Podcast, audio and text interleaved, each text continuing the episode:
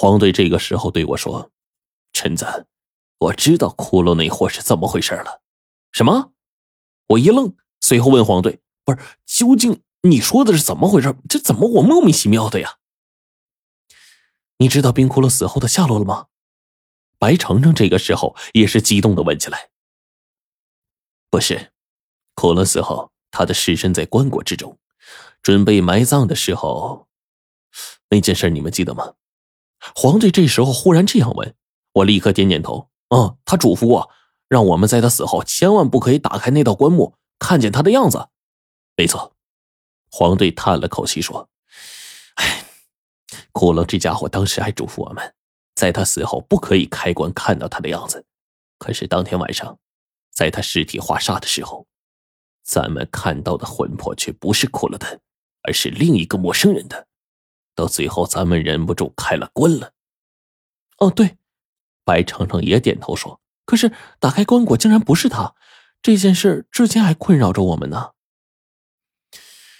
我现在可能理清一点头绪了。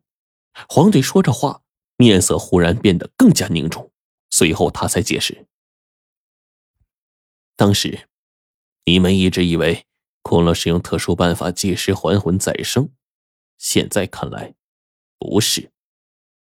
那是什么呀？我忙问黄队：“诅咒。”诅咒！此刻我都愣住了。不会吧？怎么可能是诅咒啊？就算真的是，那我学过万般解咒总纲，他要说一声，我怎么可能不尽力啊？骷髅怎么可能放着眼前的资源不用？黄队这时候反问我说：“骷髅不请你帮忙，原因已经很明确了。你要是能解了他的诅咒，他早就让你帮忙了。毕竟啊，那个万般解咒总纲也并非什么咒都能解，不然。”千里追魂咒，你怎么没有办法呀？黄队说到这儿，我就看着白程程的眼睛中闪过一丝异样的态度。这时候，我就拉上黄队，赶忙岔开话题：“啊，这这个倒是极有可能。哎，但是我想问你啊，这这你怎么知道冰窟窿一定是中了诅咒的呢？你有没有注意到，冰窟窿有时候到了夜间，会一个人死死的抱着身上的某些位置？”黄队这时候看着我。问了起来：“有吗？说真的，我这还真没有注意呀。这窟窿睡觉的时候啊，是有自己用胳膊把自己抱住的习惯。可是他他本来就是一个孤冷的人呢，我一直以为这是他使他习惯使然呢。结果被黄队这么一提，难道我错过了什么？有什么我不知道的？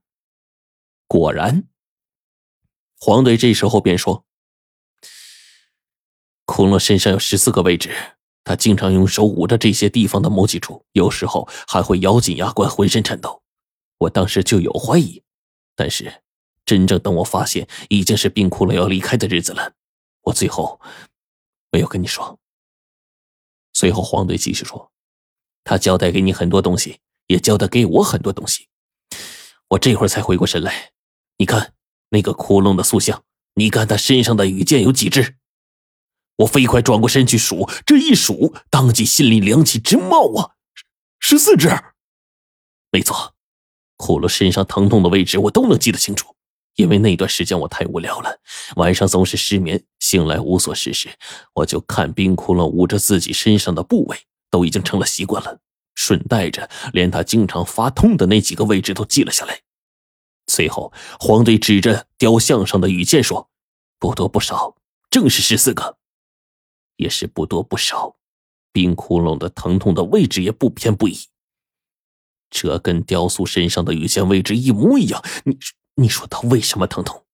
想来除了前辈人被下诅咒，后辈人中诅咒之外，还能怎么解释？这时候，我们几个知道内情的人一思考，顿时都愣住了。的确，黄队这么说的合理性是很大的，冰窟窿极有可能。是当时中了诅咒。我说他最后的几天怎么那么反常呢？原来，陈子，你看那个雕像，想到了什么？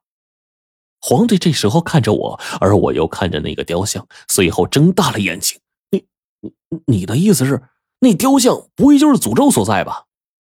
或许就在，我可以断定，诅咒就在其中。因为骷髅临死前带我进去给我说话的时候，要我硬记这些东西当中就有关于这个地方的线索。郭道长和齐先生虽然听不明白我们之前说的什么，但这会儿又哪里会不明白我们现在表达的事儿啊？齐先生便问：“关于这地方的线索，你说说，这陵墓究竟什么关系啊？”上面的陵墓我就不知道了。甚至包括上面的吊桥、白骨铺路，我其实都是不知道的。但是这个地方，我看到远处那个洞，加上这里冰窟窿的一些描述，令我觉得应该是这里。黄队随即对白飞宇说：“白叔，你跟骷髅好像都去过一个地方。骷髅形容过那个地方，说那个地方是充满了永恒的阳光和无尽的黑暗。我想知道，你们去的那个地方究竟是由……”永恒的阳光还是无尽的黑暗？黄队说出这话的时候，其实是很矛盾的。永恒的光怎么会有无尽的暗呢？无尽的黑暗当中又怎么会有永恒的光啊？那这话你说按常理推断，那根本就是一个别扭胡扯的说法啊！但我还记得这句话，在我第一次遇到冰窟窿的时候，在巴山玉洞的时候，我便问过他，他也是这样回答的。当时给我的感觉，冰窟窿从棺材中被我挖出来，似乎就是为了去这样的一个地方。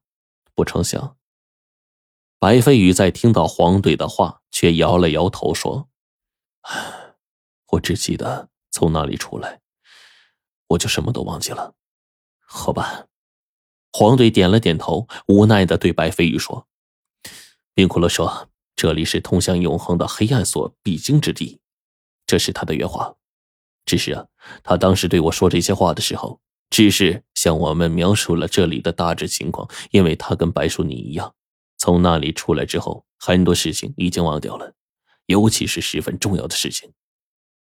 我明白。白飞宇忽然说：“你的意思是说，这里就是重新通往那个地方的通道了吗？”说完这句话，白飞宇忽然一反常态，又说。我想进去看看。说着，他就指向了远处那个巨大无比的